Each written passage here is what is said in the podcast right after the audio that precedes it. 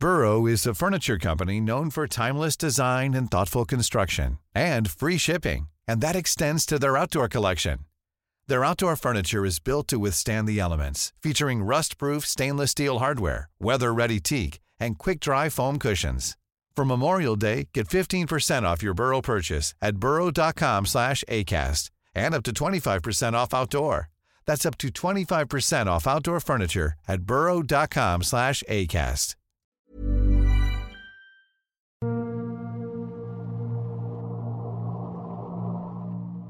Depuis l'arrivée de la délégation parisienne au sein du Palais des Papes d'Avignon, un hiver était passé et une décision avait été prise. La ménagerie religieuse, tout droit venue du Paris moderne, avait quelque peu chamboulé les très sérieux ecclésiastiques de toute l'Europe réunis pour le concile.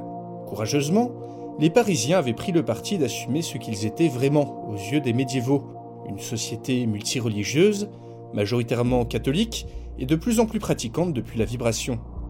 À Paris, en effet, les églises, temples et mosquées étaient à nouveau remplies. Les citadins, autrefois trop pressés pour prendre le temps d'aller à la messe, cherchaient maintenant des réponses spirituelles au traumatisme qu'avait laissé la vibration. En assumant la variété des religions composant le Paris moderne, la délégation voulait également dissiper toute ambiguïté. Cacher cet état de fait était impossible, et sur le long terme aurait sûrement eu des conséquences bien plus néfastes. Ainsi, pendant deux semaines, débats et études s'étaient succédés, sur des points théologiques ou pratiques, essayant de concilier et de trouver des points communs entre la vision moderne du catholicisme et celle du Moyen Âge. Quant aux minorités religieuses, un doute subsistait quant au statut des bouddhistes et du pasteur protestant. Le rabbin, le pope et l'imam ne posaient a priori guère problème quant à leur position par rapport à l'Église, déjà bien établie au XIVe siècle. Un évêque proche du pape proposa que le bouddhisme soit considéré au même titre que l'islam, du fait de l'extrême différence de pratique avec le catholicisme. Quant au protestantisme, tout le monde avait son propre avis sur la question. Devait-on considérer cette religion comme une hérésie, ou bien comme une branche éloignée du catholicisme, au même titre que l'Église orthodoxe? Toutes ces questions devaient alimenter des débats s'étalant sur des années, voire des décennies. Mais un accord devait être trouvé au plus vite. Croisade ou pas croisade c'est au final un événement qui précipita la décision du Saint-Père et de ses cardinaux.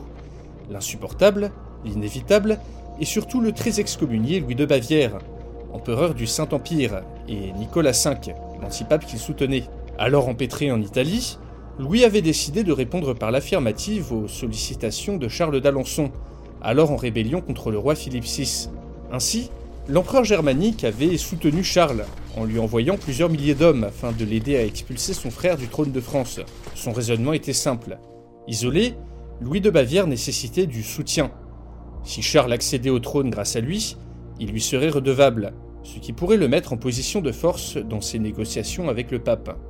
L'annonce de cette nouvelle avait manqué de faire s'étouffer le Saint-Père d'Avignon. Si Charles d'Alençon et Louis de Bavière écrasaient Philippe VI et ses alliés parisiens, il risquait de voir ses très saintes fesses s'éjecter du siège papal, et d'être remplacé manu militari par ce sautard de Nicolas V. A priori, les Parisiens ne lui en voulaient pas personnellement, alors que l'alliance de Louis et de Charles représentait une menace plus qu'immédiate. Cela avait le mérite de clarifier la situation. S'il voulait mettre un terme à l'existence de cet antipape si embêtant, il lui fallait s'entendre avec Paris, mais pas à n'importe quelle condition, car il savait la ville grandement affaiblie. Toujours brandissant la menace d'une croisade, Jean XXII put dicter ses conditions à la délégation parisienne. D'une, l'Église catholique romaine de Paris ainsi que tous ses représentants devaient reconnaître son autorité et progressivement appliquer les directives de l'Église médiévale. De deux, le président de Paris et tous les futurs dirigeants de la ville devront prononcer un serment ecclésiastique en présence d'un évêque nommé par le pape, permettant ainsi de protéger le clergé local et de leur accorder certains privilèges. Et enfin, de trois, aucun prosélytisme ne devra être entrepris par les minorités religieuses parisiennes, et celles-ci seraient à l'avenir obligées de pratiquer leur culte dans le seul cadre de la ville. En échange, ces minorités religieuses seraient placées sous la protection du pape, et aucun mal ne leur sera fait tant que celles-ci ne chercheront pas à convertir d'autres personnes. Si les Parisiens ne voulaient pas d'une croisade, si le président ne souhaitait pas avoir à affronter l'intégralité de la chrétienté, il devait accepter les conditions du pape, et mettre de fait fin à la séparation entre l'Église et l'État. Une semaine plus tard, le président Le Mailleux fit parvenir un message au pape, comme quoi il acceptait ses conditions. Ravi, le pape s'empressa d'excommunier Charles d'Alençon, et se mit à prier de tout cœur pour que Philippe VI et Paris remportent la victoire, et que sa très sainte personne ne soit jamais, au grand jamais remplacée.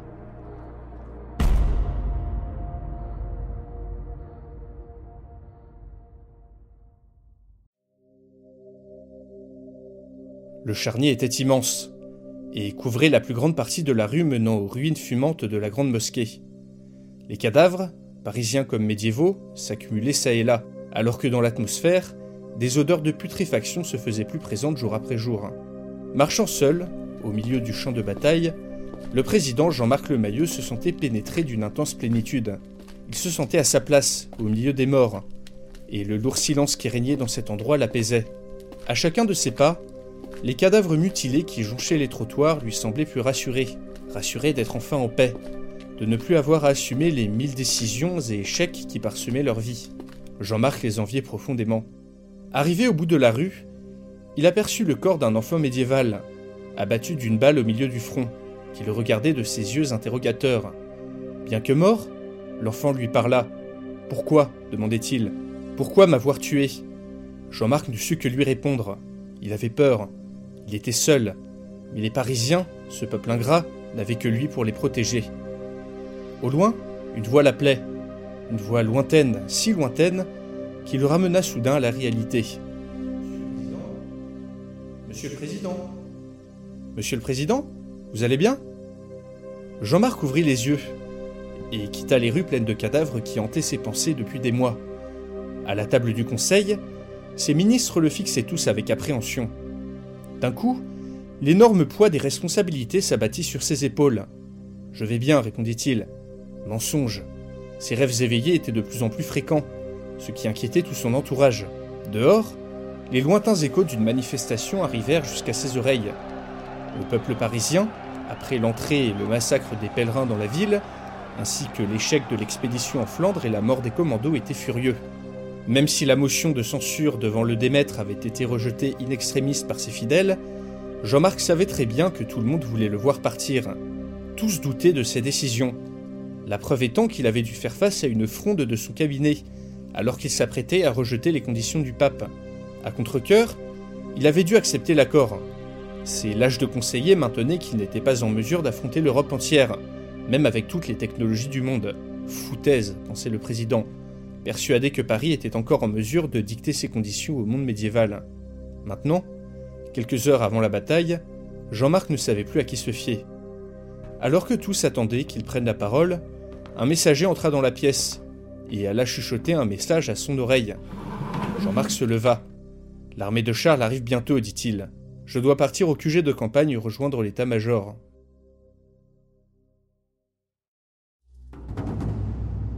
Si Dieu le veut, son frère sera ce soir à genoux devant lui, à implorer sa clémence. Devant l'oriflamme de Saint-Denis, Philippe VI se prosterna en implorant le Très-Haut de lui accorder la victoire, même si, en son fort intérieur, il n'avait que peu de doute sur l'issue du combat. Les Parisiens étaient avec lui, et avaient réuni toutes leurs forces restantes afin de défendre le nord de Paris. Après des mois d'escarmouches, son frère, qui disposait d'une armée bien supérieure en nombre grâce aux troupes de Louis de Bavière, avait été obligé d'agir suite à son excommunication. Selon les informateurs de son connétable, Renaud Desmazis, la décision du pape avait provoqué des remous parmi les grands du royaume qui soutenaient la rébellion. Celui-ci devait donc remporter au plus vite une victoire avant que son armée ne se délite d'elle-même. Ainsi, la troupe de Charles avait cessé de ravager les campagnes, se dirigeait droit vers Paris. Le général Armand lui avait demandé de laisser l'armée de Charles s'écraser contre leur défense, pour ensuite les prendre à revers. Mais au dernier moment, Philippe avait décidé de changer de plan. Il allait, en tant que roi chevalier, se tenir face à l'armée de son frère, à la tête de sa cavalerie, et avait confié le reste de son armée au connétable Renaud Desmazis. Il allait lui-même sonner la charge triomphale qui aurait raison de son félon de frère. Il n'était pas question de laisser à ses Parisiens tout l'honneur de la victoire, et de ne récupérer que des miettes en arrivant après la bataille. Il avait aussi exigé des Parisiens une bataille à la loyale, lorsqu'Armand avait commencé à lui parler d'une autre opération commando pour mettre Charles hors d'état de nuire. Il se battrait comme le voulait la coutume, face à face, et non pas de manière déloyale.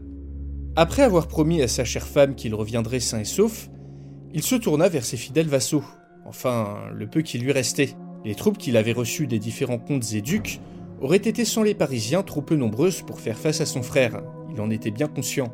L'avenir du royaume se jouait aujourd'hui.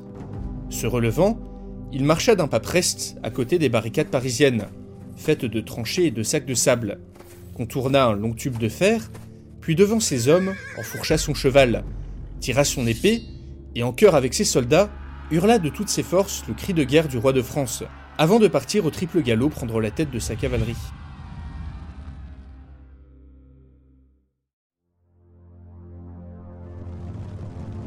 En regardant le roi s'éloigner, Armand ne put réprimer un petit sentiment d'admiration pour cet homme, pétri de valeurs chevaleresques, et toujours debout malgré les horreurs qui s'abattaient sur son royaume. Un homme incroyable que ce souverain. Au sein du QG de campagne au nord de Paris, Armand attendait l'arrivée imminente du président. Dans quelques heures, les armées de Charles arriveraient en vue de leur défense, si on devait en croire les informateurs du connétable Renaud Desmazis.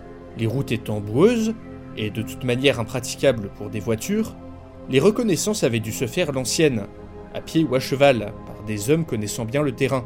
Ceci avait confirmé qu'une force de plusieurs milliers d'hommes se dirigeait droit vers Paris, ce qui ne pouvait être que l'armée de Charles. Armand n'avait pas l'habitude de se battre de la sorte. Au Moyen Âge, il était en effet rare que les deux camps soient capables de situer exactement où se trouvait l'autre. Une difficulté supplémentaire, d'autant plus que la population de la région, échaudée par la famine causée par Paris, n'hésitait pas à donner des informations à Charles d'Alençon. Mais l'ennemi n'avait plus le temps, et le frère du roi devait vaincre au plus vite. Faisant confiance aux éclaireurs du roi, Armand avait décidé avec le président d'établir une défense statique, à l'endroit où, selon toute vraisemblance, l'ennemi devait arriver. Celui-ci, situé au sein d'une plaine entourée de forêts, était le passage le plus pratique et rapide pour attaquer Paris. Si Charles voulait piller la ville, il devrait passer par ici. Armand avait également conscience que l'ennemi était entré en possession de plusieurs armes à feu, mais ne s'inquiétait pas trop quant à leur maniement par des soldats médiévaux totalement inexpérimentés. Ils avaient eux-mêmes préparé quelques surprises, tout droit déterrées des réserves du musée de l'armée. Un superbe canon de 75 avait pu être remis en état de marche, ainsi que plusieurs mortiers et obusiers datant de différentes époques. À Paris, se tenait également prêt le seul hélicoptère ayant survécu à la catastrophe, un modèle civil que l'ajout d'une mitrailleuse M134 Vulcain sur le côté avait converti en modèle militaire. Les dernières réserves d'essence disponibles étaient juste suffisantes pour le faire voler quelques heures en cas d'extrême urgence. Certains modèles, de fusils ou de mitrailleuses, avaient également été remis en marche, comme un bon paquet de FAMAS, ou des mitraillettes et des fusils datant de la guerre d'Algérie. Ce déploiement de force aurait fait rire n'importe quelle armée moderne. Mais face aux médiévaux, ces joujoux feraient leur petit effet. La cavalerie du roi, postée à droite de leur dispositif défensif, leur procurerait un excellent moyen de poursuivre et d'anéantir les dernières forces de l'adversaire, tandis que le gros de l'armée royale, mené par Renaud Desmazis et posté plusieurs kilomètres à l'ouest, irait prendre à revers Charles, si celui-ci se révélait plus coriace que prévu. La cavalerie de la garde républicaine restait en réserve à l'arrière du dispositif. Tout était bien en place, sauf une chose. Cet idiot de Jean-Marc Lemayeux avait insisté pour que tous les soldats parisiens restent au même endroit, à proximité de la ville, alors qu'Armand souhaitait en envoyer quelques-uns accompagner l'armée de Renaud Desmazis, juste au cas où.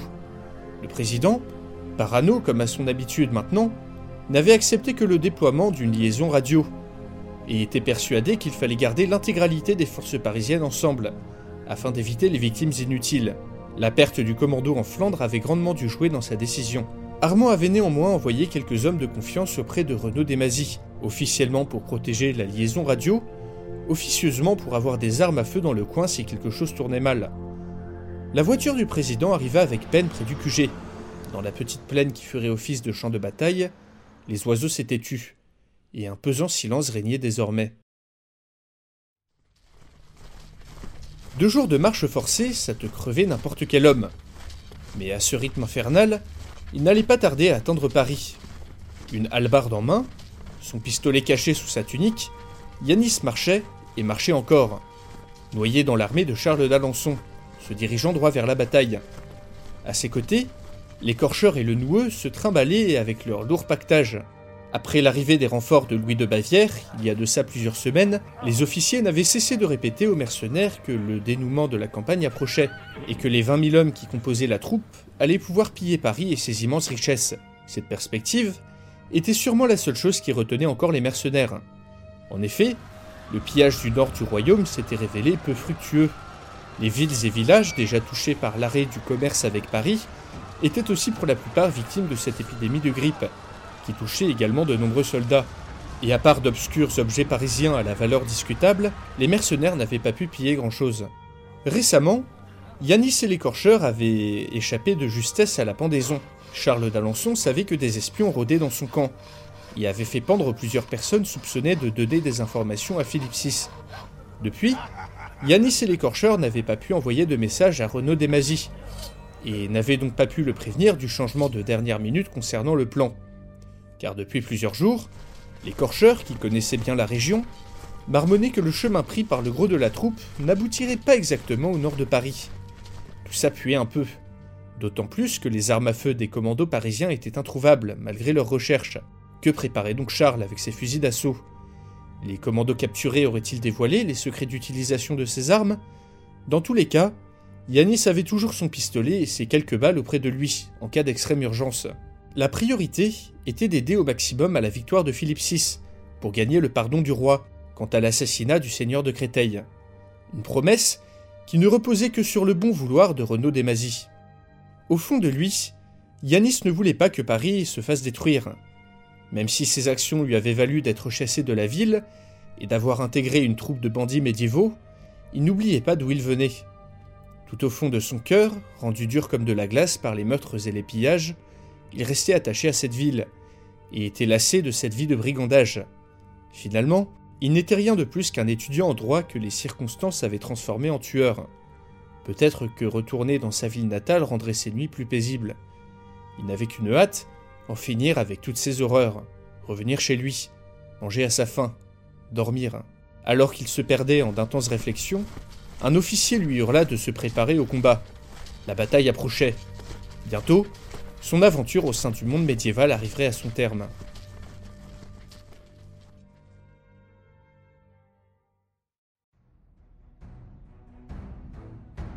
Au loin, à l'autre bout de la petite plaine qui faisait face aux Parisiens, une fumée noirâtre émergea tout le long du champ de bataille. Les soldats, bien à l'abri dans leurs tranchées, attendaient patiemment l'arrivée de l'ennemi. Après quelques minutes, la fumée se fit plus nette, il semblait que les médiévaux avaient enfin compris que les armes parisiennes n'étaient pas magiques, et disposaient seulement d'une portée et d'une dangerosité accrues. Ainsi, ils tentaient de masquer leur avancée par un écran de fumée, afin d'arriver à une distance qui leur serait plus favorable. Ils apprennent vite, pensa le général, très intelligent de leur part. Mais même si la fumée rendait les tirs de front imprécis, ils pouvaient toujours se servir de l'artillerie. Les éclaireurs qu'il avait postés sur les côtés du champ de bataille lui communiquèrent par radio des coordonnées très précises. Sur un mouvement de bras du général, le canon de 75 se mit à tonner. Au rythme de 20 obus par minute, l'armée de Charles put avoir un aperçu d'une énième et terrifiante technologie moderne. À la fumée des bottes de paille en feu s'ajoutèrent la fumée des explosions, dirigées toujours plus précisément par les éclaireurs parisiens. L'ennemi était manifestement en panique. Alors que les obus pleuvaient, leurs officiers peinaient à maintenir la cohésion des troupes. Coincés dans des formations bien serrées, des paquets entiers d'hommes partaient en fumée, démembrés, déchiquetés par la force des projectiles. En seulement quelques minutes, une centaine d'hommes avaient été pulvérisés par un seul canon de 75. L'effet psychologique était encore plus important que les pertes. Certains soldats pleuraient, d'autres, les membres arrachés, déchiraient l'air chargé de poudre de leurs hurlements. Malgré tout, le gros de l'armée continuait à avancer et se rapprochait lentement des défenses parisiennes. Juste assez pour arriver à porter des mortiers, pensa le général dans un sourire. À ses côtés, le président Jean-Marc Lemayeux n'en menait pas large devant ce massacre unilatéral. Rivé à sa radio, Armand recevait les mises à jour régulières de ses éclaireurs, dont une qui lui mit la puce à l'oreille.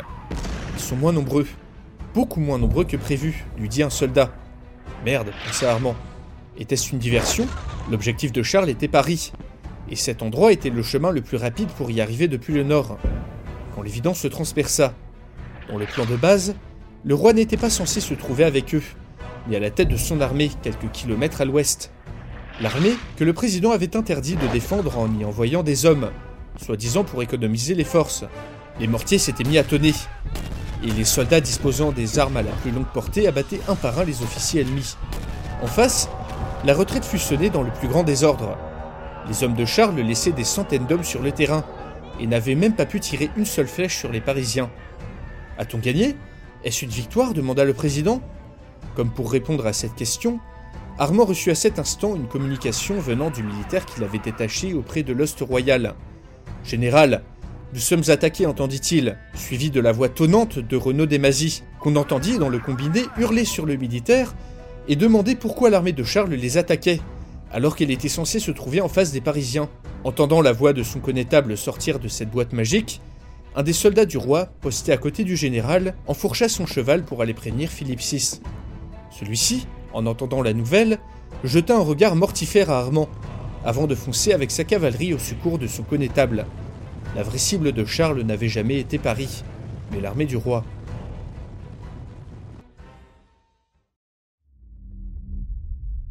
L'odeur de la poudre et de la bataille avait réveillé l'angoisse du président. Aux côtés de son général et de l'état-major, Jean-Marc fut aux premières loges pour assister au total retournement de situation. En face de lui, Armand s'activait pour envoyer du renfort à l'armée de Renaud Desmazis et à empêcher le roi de se faire tuer en lui portant secours. Non, se dit Jean-Marc, le gros de l'attaque est à venir. Je ne laisserai pas Armand dépouiller nos défenses. Je ne supporterai pas un autre massacre de Parisiens. Sa conscience le torturait assez comme ça, il n'autoriserait pas la mise en danger de ses soldats.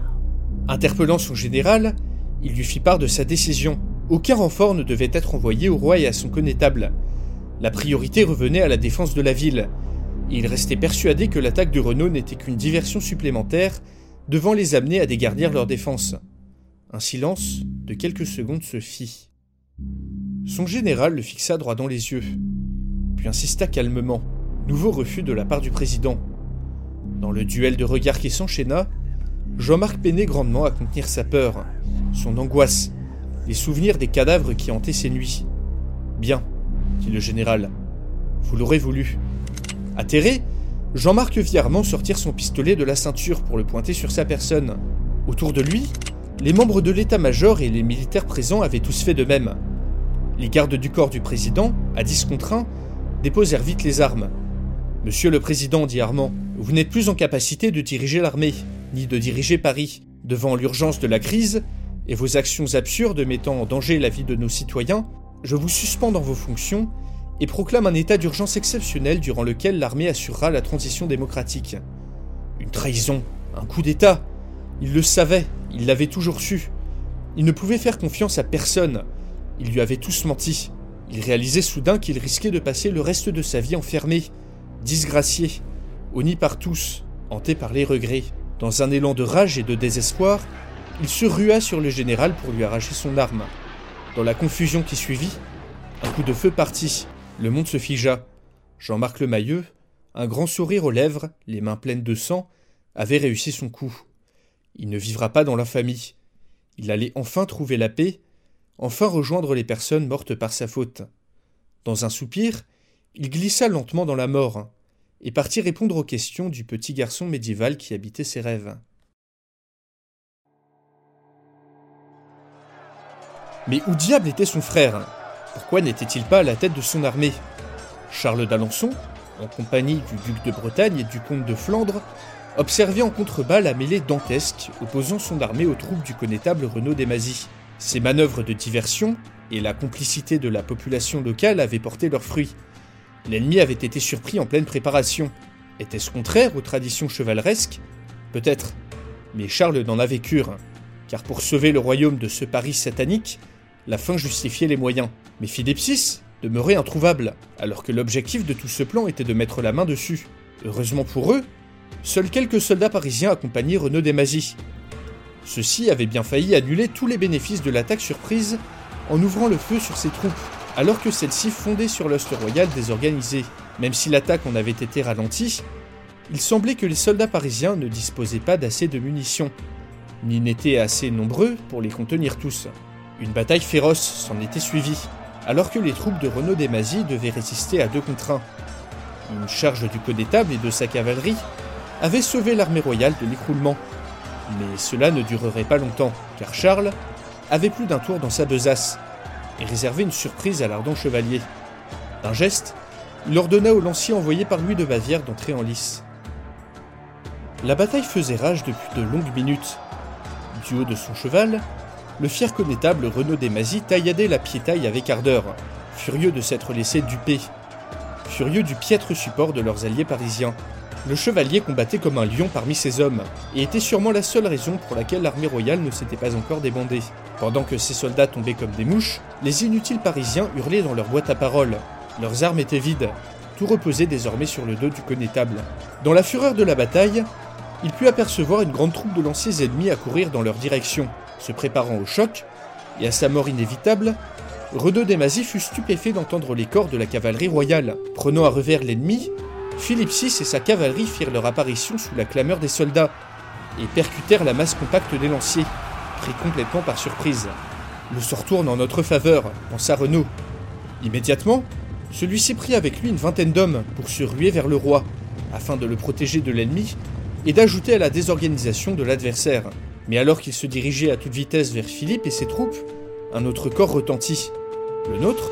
Non, celui-ci provenait du camp ennemi. Un signal. Soudain, les piquets bavarois s'écartèrent pour laisser place à une dizaine d'hommes cachés parmi eux, portant dans leurs mains, à la plus grande horreur du connétable, des canons portatifs parisiens. Dans une succession de rafales très imprécises mais tout de même mortelles, la cavalerie de Philippe fut arrosée d'une pluie de balles, fit paniquer les chevaux et faucha plusieurs chevaliers. Le destrier du roi, alors à la pointe de la charge, s'effondra, mortellement touché. Renaud hurla et se rua au secours de son souverain. Les premiers coups de feu avaient grandement surpris Yanis, dont la compagnie de mercenaires venait d'être envoyée au secours des piquiers bavarois. Putain de merde, pensa-t-il. Les commandos prisonniers avaient craché le morceau. Il vit les cavaliers chuter, un par un sous les balles. Même si les médiévaux tiraient plus ou moins n'importe comment, la masse compacte des cavaliers du roi leur offrit tout de même une cible facile. Si Philippe VI meurt, et que Renaud Desbazy perd la bataille, Yanis savait très bien qu'il finirait sa vie pourchassé pour l'assassinat du seigneur de Créteil, en compagnie de l'écorcheur et du noueux. Pas question, se dit-il. Il en avait marre de cette vie, des meurtres et de sa conscience qui chaque jour le torturait plus. À ses côtés, l'écorcheur lui hurlait de laisser tomber, qu'il était trop tard pour faire quoi que ce soit, et qu'il fallait décamper d'ici au plus vite. Sa seule chance de rédemption était là, devant lui. Et pour une fois, il n'écouterait pas l'écorcheur. Sortant son pistolet de sous sa tunique, il se rua vers les médiévaux porteurs de fusils d'assaut. Et après un sprint homérique de 200 mètres, ouvrit le feu, abattant un des fusillés et détournant l'attention des autres. Yanis ajouta au chaos en tirant le reste de ses balles, faisant reculer les piquiers manifestement incapables de comprendre d'où sortait un diable pareil. Plus de munitions. Yanis jeta son pistolet à terre, épuisé. Alors que les porteurs de fusils d'assaut le mirent en joue, un hurlement retentit derrière lui, et les canons changèrent immédiatement de cible. Le roi, il faut sauver le roi. Maudissant l'adversaire tout en chargeant, Renaud Desmazis arrivait en vue des ennemis au canon portatif, bien décidé à les pourfendre. L'espace d'un instant, dans l'agitation, dans la confusion de la bataille, il se rendit compte qu'il avait grandement distancé ses hommes. À sa grande surprise, il aperçut devant lui le Parisien qu'il avait croisé lors de sa fuite de Flandre. À sa vue, Renaud hésita une seconde. Une seconde de trop. En face de lui, un éclair suivi d'une détonation retentit. Ouvrant grand les yeux tout en tombant de son cheval, le fier connétable se rendit compte que son armure avait été déchiquetée par une rafale de canon portatif. Chutant brusquement, il put voir, avant de mourir, Yanis le regardait fixement, le visage décomposé, tandis que dans ses oreilles résonnait un étrange bruit de tambour. Y a pas à dire, ça grouillait de monde en contrebas. Il était temps de mettre fin à ce bordel. Armant sa mitrailleuse M134 Vulcain, le maréchal des logis-chefs Christophe hurla au pilote de l'hélicoptère de se fixer en position stationnaire, au-dessus du champ de bataille. Le général leur retransmit directement les indications des militaires au sol. Il devait viser en priorité les piquets bavarois, soit la grande masse d'hommes hérissée de lances. Aussitôt dit, aussitôt fait, et dans un bruit monstrueux, les 2000 coups de feu par minute de la mitrailleuse s'abattirent sur les soldats germaniques. Un hélicoptère? Il restait encore des hélicoptères? Abasourdi, Yanis fut incapable de bouger lorsque l'engin volant fit son apparition. À sa droite, l'écorcheur et le noueux lui faisaient signe de le rejoindre. Yanis, mis dans un état second par la fièvre de cette bataille improbable, les fixa sans rien dire et vit ses compagnons d'infortune s'enfuir en courant. Derrière lui, les médiévaux fixaient tous l'hélicoptère dans une attente craintive. La bataille semblait suspendue dans le temps. Yanis eut à peine le temps de tourner les talons pour courir qu'il fut coupé en deux par la première rafale de mitrailleuse.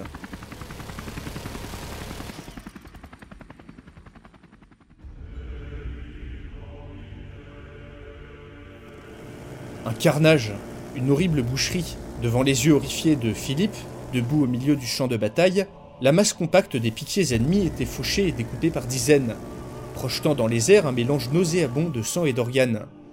Cette arme parisienne était encore pire que tout ce qu'il avait pu voir. Elle tombait du ciel comme un châtiment divin, comme un éclair impossible à arrêter. L'ennemi n'avait aucune chance, aucune. Au rythme où les têtes tombaient, Charles n'aurait plus d'armée en moins d'une heure. Terrifiés par le massacre des Bavarois, sans nul doute les meilleurs soldats de l'armée de Charles, ces mercenaires se débandaient un par un. Partout, le front s'écroulait, et l'armée royale reprenait le dessus.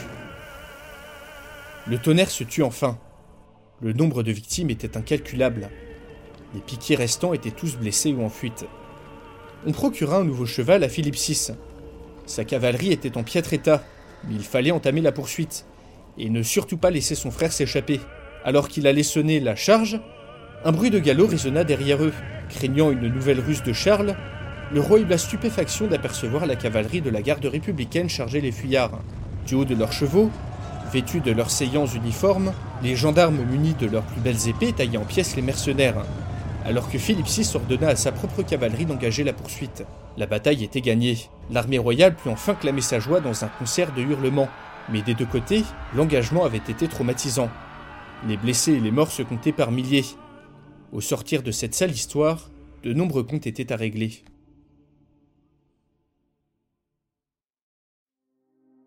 Le messager se fit attendre, et la nouvelle qu'il finit par apporter à la cour d'Angleterre ne fut pas des plus réjouissantes. L'armée de Charles d'Alençon s'était faite écraser par une machine volante, et la rébellion avait pris fin dans un immense carnage. Auguste pesta en entendant cela. Paris se révélait plus coriace que prévu. Depuis son séjour au cachot, l'archiviste n'était plus le même homme. Au contact des rudesses du Moyen Âge, sa haine envers Paris, toujours forte, s'en était néanmoins trouvée amoindrie. Il voyait désormais la ville non plus comme un ennemi à abattre, mais comme un outil qui lui permettrait de réaliser ses ambitions. Des ambitions que partageait désormais Édouard III, dont il était devenu proche conseiller. Ce jeune homme était impressionnant de volonté, et Auguste pouvait déceler chez lui une soif de prouver au monde sa stature. Dans l'histoire qu'il connaissait, Édouard III aurait dû rendre hommage à Philippe VI en tant que vassal, du fait des possessions anglaises sur le continent. Mais à cause des crises répétées, auxquelles avait dû faire face le royaume de France, aucune demande n'avait pour le moment été engagée en ce sens. Par contre, si un Philippe VI affaibli venait à réclamer l'hommage, Auguste serait certain de convaincre le roi d'Angleterre de n'en rien faire. Une des raisons qui, dans le monde qu'il connaissait, avait été un déclencheur de la guerre de Cent Ans. Dans la cour du château de Windsor, les archers royaux s'entraînaient sans cesse. Sous les conseils d'Auguste, Édouard III avait entamé une série de réformes militaires d'une ampleur inégalée, destinées à contrer non seulement les armées du roi de France dans le conflit à venir, mais également les armes modernes de Paris. L'archiviste en était sûr. La guerre de Cent Ans sera dans ce monde à l'avantage des Anglais. Et s'il jouait ses cartes correctement, une dynastie unifiant les deux côtés de la Manche et disposant des technologies parisiennes pourrait voir le jour, qui pourrait dominer l'Europe puis le monde entier. Un empire où lui et ses héritiers joueront un rôle considérable. Édouard III, tout comme Robert d'Artois, n'étaient à ses yeux que des outils pour atteindre son but, écrire sa propre histoire et modeler cette réalité à sa guise. Plusieurs semaines étaient passées depuis la bataille. Philippe VI, solennel, se recueillait devant le cercueil de son connétable et ami Renaud Desmazis, mort en tentant de le secourir. L'issue de la bataille avait secoué encore une fois toute l'Europe. Devant cette démonstration de force écrasante et les récits horrifiés des survivants, les souverains européens ainsi que la papauté étaient redevenus très mesurés à son égard. Dans sa grande mansuétude, Philippe avait épargné son frère, il l'avait condamné à passer le reste de sa vie cloisonné dans un monastère. Un par un, les grands du royaume et les vassaux félons s'étaient rendus pour implorer la clémence du roi. Les sentences avaient été sévères. Exécution, bannissement du royaume, confiscation des biens, de nombreux nobles ayant suivi Charles perdirent tout. Philippe devait faire forte impression pour qu'aucune révolte de ce genre ne se produise à nouveau. Louis de Bavière, après le massacre en règle de ses troupes, s'était soumis aux conditions du pape, dont l'autorité s'en était trouvée grandement renforcée. Il fallait maintenant rétablir l'ordre et la stabilité. De tout cœur, Philippe n'espérait qu'une chose, que le détrônement et la mort du président Le Mayeux n'entraînent pas à nouveau son royaume dans l'abîme.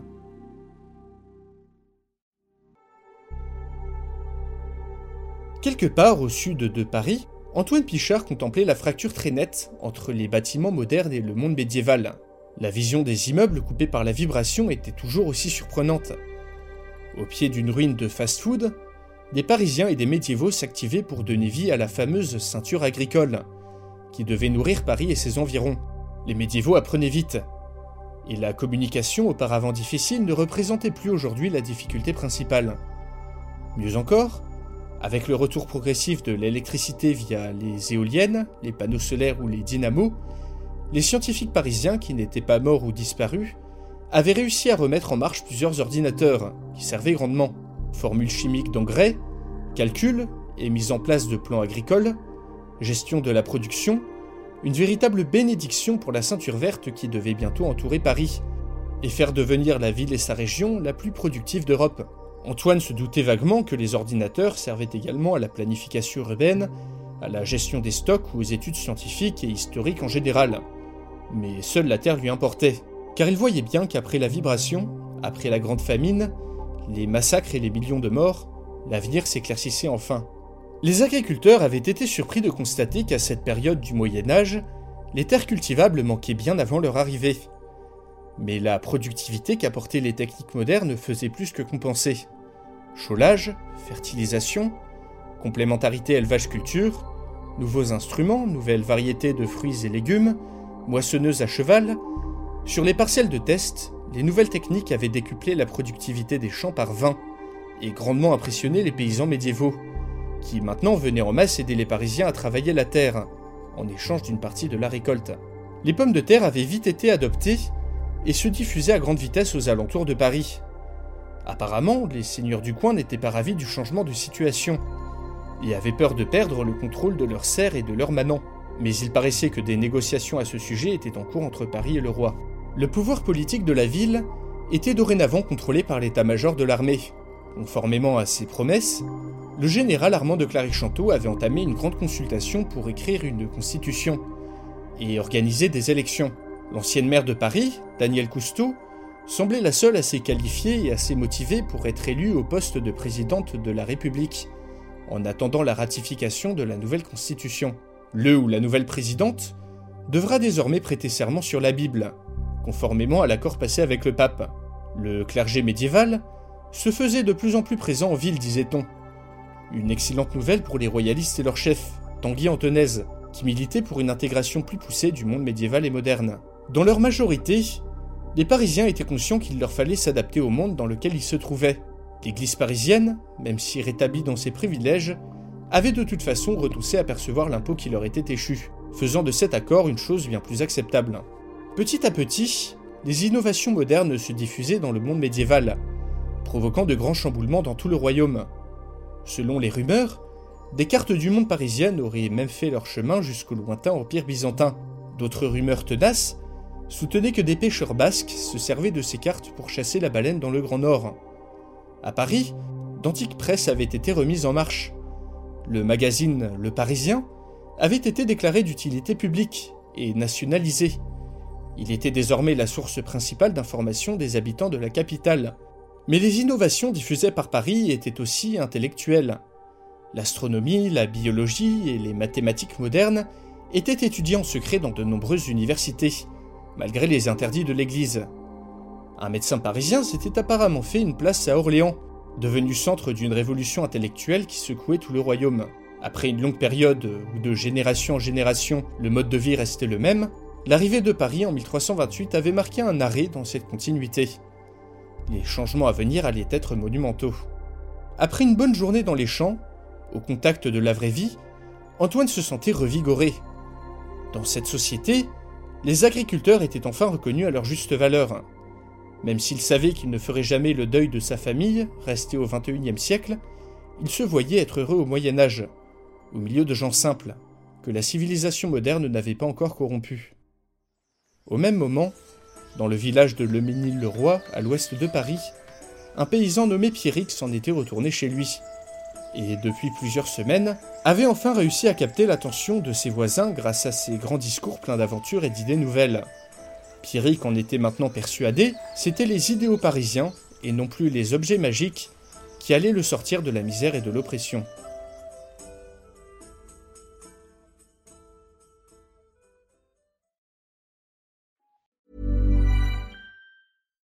When you make decisions for your company, you look for the no-brainers. And if you have a lot of mailing to do, stamps.com is the ultimate no-brainer. It streamlines your processes to make your business more efficient, which makes you less busy.